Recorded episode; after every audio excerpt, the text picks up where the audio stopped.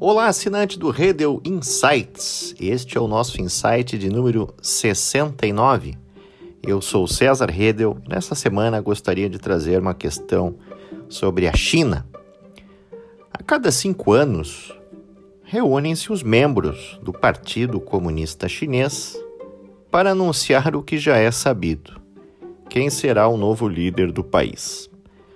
A novidade seria o terceiro mandato de Xi Jinping, já que a troca de poder, em tese, se daria após dois mandatos de um mesmo líder. O vigésimo Congresso do Partido Comunista é uma das principais reuniões das últimas décadas, pois selará os novos desafios que a segunda maior economia do mundo irá se defrontar em uma conjuntura delicada como a atual. O Congresso toma lugar duas vezes a cada década e tem uma duração de cerca de uma semana. Os membros do Partido Comunista discutem, ao modelo autocrático, novas mudanças na agenda política do país. São ao todo cerca de 2.300 membros, que são identificados como delegados do partido, que é um dos maiores do mundo, com cerca de 96 milhões de membros.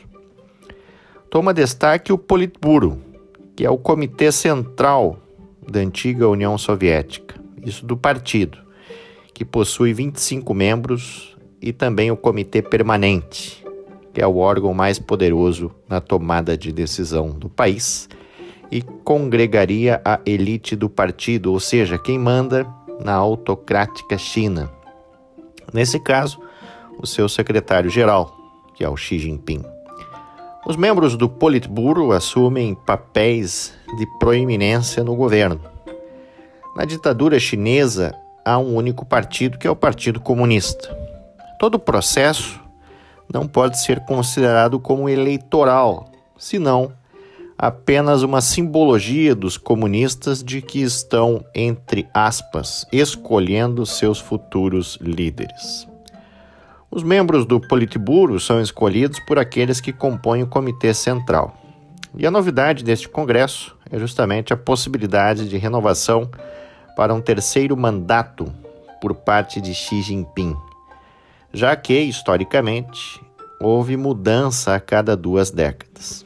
Desde Mao Zedong, que é o pai da China comunista, Xi foi o primeiro líder a ter a sua filosofia, entre aspas, adicionada na própria Constituição, o que demonstra que a que ponto uma ditadura pode chegar, inclusive cristalizando as ditas concepções filosóficas de um líder na peça constitucional.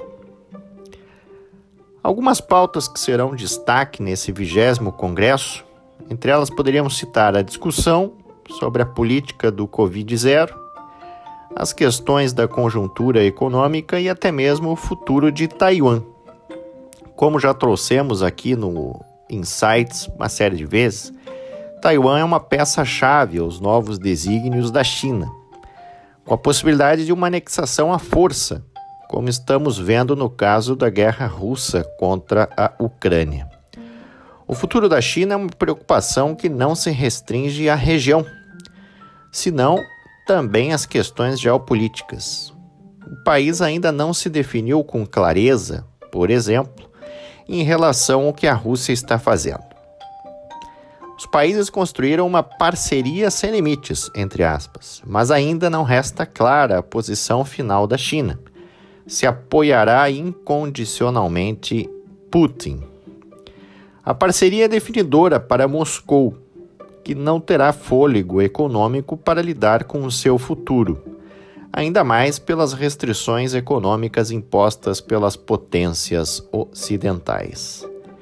Também não resta claro se a China irá fazer qualquer tipo de ressignificação sobre as atuais configurações do poder no âmbito global, na medida em que poderia avançar em uma parceria ainda mais forte com Moscou criando uma espécie de um polo de poder, juntamente com os países dos BRICS, para enfrentar as potências ocidentais, criando um sistema paralelo.